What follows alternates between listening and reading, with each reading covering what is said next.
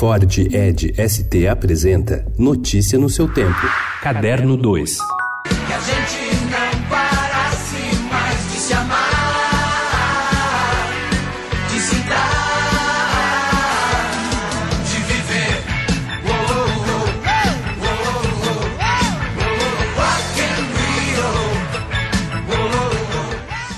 O Rock in Rio 2019 chega ao fim com um modelo consolidado de festival de música praticamente único no mundo, agradando de metaleiros a funkeiros. Entre os pontos altos estão a atenção com os novos artistas e outros gêneros e estrutura e palcos, com som e espetáculos como o melhor entretenimento puro dos sete dias de festival.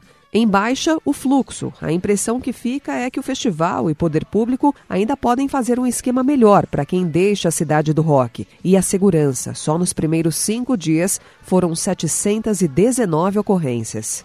O mundo do mistério lhe foi dado, apresentado como único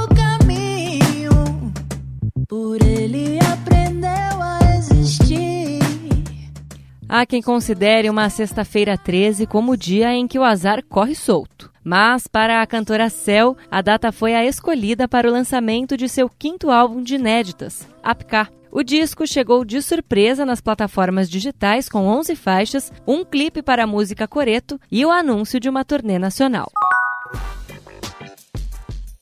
Fechado desde 25 de junho, o MoMA em Nova York reabre no dia 21, renovado de corpo e principalmente espírito. Responsáveis pela renovação do museu ressaltam que tão ou mais importante quanto a ampliação de 3.716 metros quadrados para expor mais obras de arte é a nova forma que elas serão exibidas ali, de maneira interdisciplinar, com mais diversidade e principalmente com muito mais das quase 200 mil obras do acervo que ele possui.